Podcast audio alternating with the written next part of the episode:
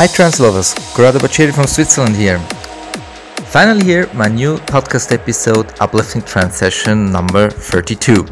I hope you enjoy it and take care. Bye.